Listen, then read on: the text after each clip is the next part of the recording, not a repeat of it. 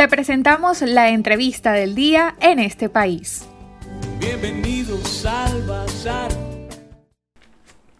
Me complace mucho contar hoy con la participación de Siboney Pérez. Ella es psicóloga y además es Master Coach y PNL. Con ella queremos hablar de un tema muy pertinente en este contexto país, marcado por una crisis humanitaria compleja, además una gran cantidad de información que circula, mucha de ella falsa, rumores, no hay claridad sobre el futuro. Hay un cuadro de desesperanza que afecta naturalmente el manejo emocional de las personas. Siboney, ¿cómo afecta este clima al venezolano y qué recomendaciones puedes darle para manejar este momento país en el cual estamos? Hola Alexei, para responder tu pregunta ante todo lo que estamos viviendo en este momento, no solamente eh, en el país producto de la crisis social, política, económica, sino también ahora agravada por una pandemia pues que está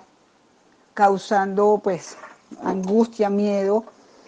Obviamente que eh, y hay una descomposición también en todo lo que es el comportamiento de la población, porque de alguna forma está permeando también todo lo que es nuestro tejido social. Y estamos ciertamente ahorita acompañados por sentimientos de desesperanza y si se quiere, en una especie de sumisión, adaptación, ¿no? Y estas son prácticas que para nada constituyen eh, formas efectivas de afrontamiento ante una realidad que tenemos y el ánimo pues de el ciudadano se encuentra por, caracterizado por un perfil psicológico que ha sido bastante golpeado en cuanto a su salud mental y por supuesto es deteriorada aún más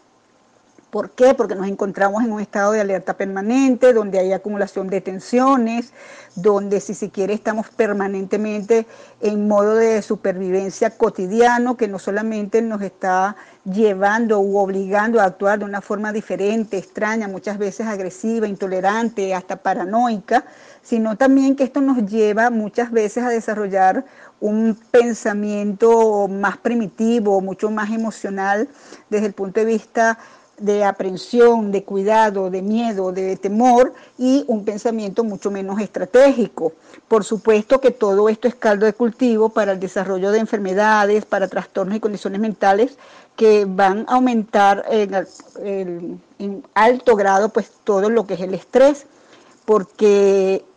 mientras el entorno, el entorno o el ambiente se está llenando de una cantidad de necesidades que sentimos, percibimos que es así, y no se le ve una pronta solución o no se le ve una salida, esto de alguna manera acelera la pérdida de razonamiento básico que todos podemos tener y nos lleva a tener síntomas de depresión, síntomas de, o de trastorno de estrés postraumático, trastorno obsesivo compulsivo, trastorno de ansiedad generalizada y otras enfermedades que surgen como consecuencia justamente de un ambiente eh, tóxico, agresivo,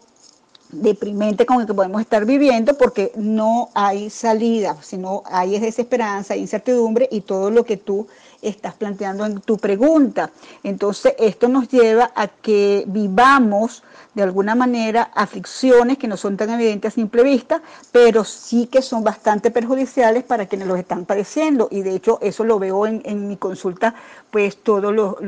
los días, porque no solamente es que estamos venimos de una crisis permanente, o sea,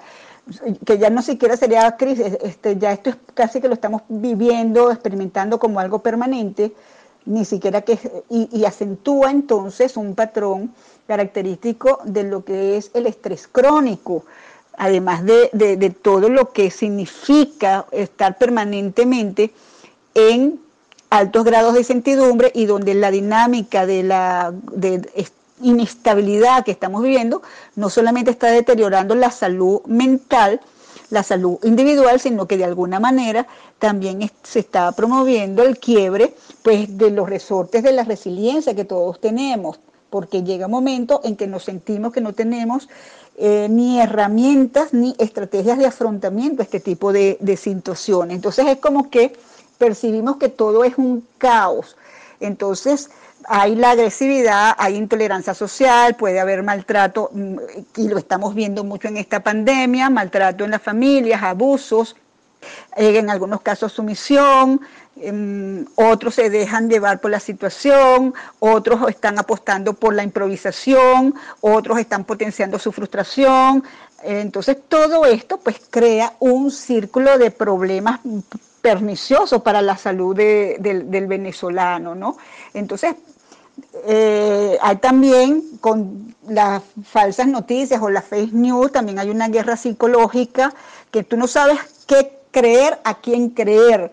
en un momento dado, ¿no? Porque no sabes qué es verdad, no sabes qué es mentira por, por todo lo que estamos viviendo. Entonces sí, tenemos que, estamos cambiando mental y físicamente, pero además también desde el punto de vista social. Y entonces esto va a traer a la larga o más temprano que tarde una serie de consecuencias para el venezolano y las generaciones futuras. Hay una suma de incertidumbres, hay una gran cantidad de variables cuya resolución desconocemos y no está a nuestro alcance resolver. Cada realidad personal tiene sus peculiaridades. Enfrentamos ansiedad, angustia, desesperanza, tristeza, depresión ¿Cómo percibe Siboney la salud emocional del venezolano hoy en día y de cara a los meses que vienen? Tú has mencionado algunas de las cosas por las que estamos pasando. De, hay angustia, hay rabia, hay impotencia, hay miedo, desesperanza, hay indignación, agresividad, apatía, tristeza, frustración, desamparo. O sea, todo eso ahorita estamos viendo y sacudiendo a todos los venezolanos de una u otra forma, ¿no? Entonces, y esto está generando, pues, es lo que veo a diario, los trastornos psicosociales, pues, ¿no? Más otras alteraciones emocionales que como nunca antes se, se habían registrado y todo esto, pues, agudizado con lo de la pandemia, ¿no? Porque bueno, haya habido también disminución en la calidad de vida, disminución del poder adquisitivo, el deterioro del sistema de salud, en fin, todo esto es parte del diagnóstico que ahorita eh, presenta pues la salud emocional de venezolano. Entonces, ¿cómo, ¿cómo se percibe? Bueno, está enfermo, el venezolano está enfermo y, y, los síntomas son estos, pues la ansiedad, la depresión, la agresividad en el comportamiento y muchas veces como resultado pues somos víctimas de esta contaminación emocional que, tenemos, ¿no? Porque esto está, eh, está, mm, nos afecta a todo y al entorno también. Y las,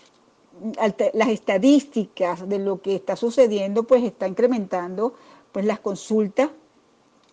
psicológicas, las consultas psiquiátricas, ¿no? Ahora, sin negar esta realidad, también necesitamos alimentar nuestra esperanza para no caer y hacernos víctimas pues de que todo está perdido, de que no hay salida. Por supuesto que es un panorama complejo, es un panorama incierto, es un panorama ambiguo, es un panorama eh, que podemos percibir como amenazador, pero es necesario llenarnos también de fe, de confianza, seguridad, centrarnos en la realidad. ¿Qué significa esto? En las cosas que nosotros sí podemos controlar, eh, desde todo punto de vista, no solamente en relación con la pandemia, sino con lo que es nuestro entorno. Tampoco significa que tengamos que esconder la cabeza como el avestruz, sino que tenemos que eh, tener acciones proactivas, generando pensamientos positivos, aún a pesar de las adversidades y recordando que siempre es necesario de alguna manera poder saber esperar. O sea, Dice Khalil Gibran en uno de sus textos que por muy larga que sea la tormenta, el sol siempre vuelve a brillar entre las nubes. Entonces, sí, esto es un escenario oscuro, un escenario complejo, pero también creo que el venezolano dentro de todo está desarrollando un conjunto de habilidades, un conjunto de destrezas que le permite eh, sobreponerse también ante estas circunstancias con, esfuerzo, por supuesto, pero hay que ayudar y aquí es necesario que desarrollemos esos factores que contribuyen a la resiliencia, como pueden ser la generosidad, la solidaridad, la compasión con el otro, también ayudarnos mutuamente, porque bueno, todos estamos pasando por una situación difícil y compleja, nadie está escapando a esta situación, porque cuando no es una cosa es la otra, pero depende también de cómo nos apoyemos, de que cómo podemos también fortalecer nuestras redes de apoyo, nuestras redes sociales. Y cuando hablo de redes sociales no estoy hablando de Instagram, de Facebook ni de WhatsApp, estoy hablando de redes sociales realmente con personas que aun cuando haya un distanciamiento físico, que podamos contar al menos telefónicamente con una palabra de aliento, una palabra de sosiego, de calma, de tranquilidad. Eh, y sin recurrir también a la parte de la, de la oración, la parte de la fe, que es tan importante en momentos también como estos que estamos viviendo. Apoyarnos, mm, conectarnos también con las pequeñas alegrías que podamos tener en la vida, en el día a día, porque siempre tenemos, por muy pequeño que sea, siempre hay cosas para agradecer el hecho de que podamos abrir los ojos y respirar sin ningún tipo de problema, como otros que lastimosamente los ha agarrado el coronavirus, pues ya eso es un motivo para nosotros estar agradecidos y el, agradecimiento conecta unas áreas del cerebro que estimulan también eh, nuestra eh, célula, nuestro sistema inmune y ahorita hay que tenerlo fortalecido. Entonces, eh, no es un optimismo positivo exagerado y realista, sino ante una circunstancia, pero también qué puedo hacer en medio de esta circunstancia, porque de lo contrario es caer en la desesperanza. Y así como se aprende la desesperanza, porque la desesperanza es aprendida producto de un contexto, de una circunstancia, también podemos aprender a tener esperanza. Y la esperanza es una actitud, entonces también eso hay que fortalecerlo.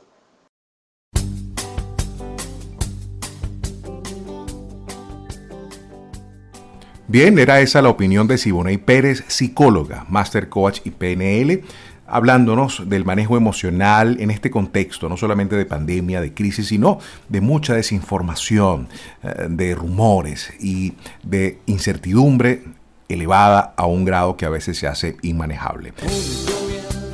Para conocer más del programa en este país, visita nuestras cuentas en redes sociales, en Twitter e Instagram como arroba en este país radio, en Facebook en este país programa radiofónico y en la página web en estepaís.info.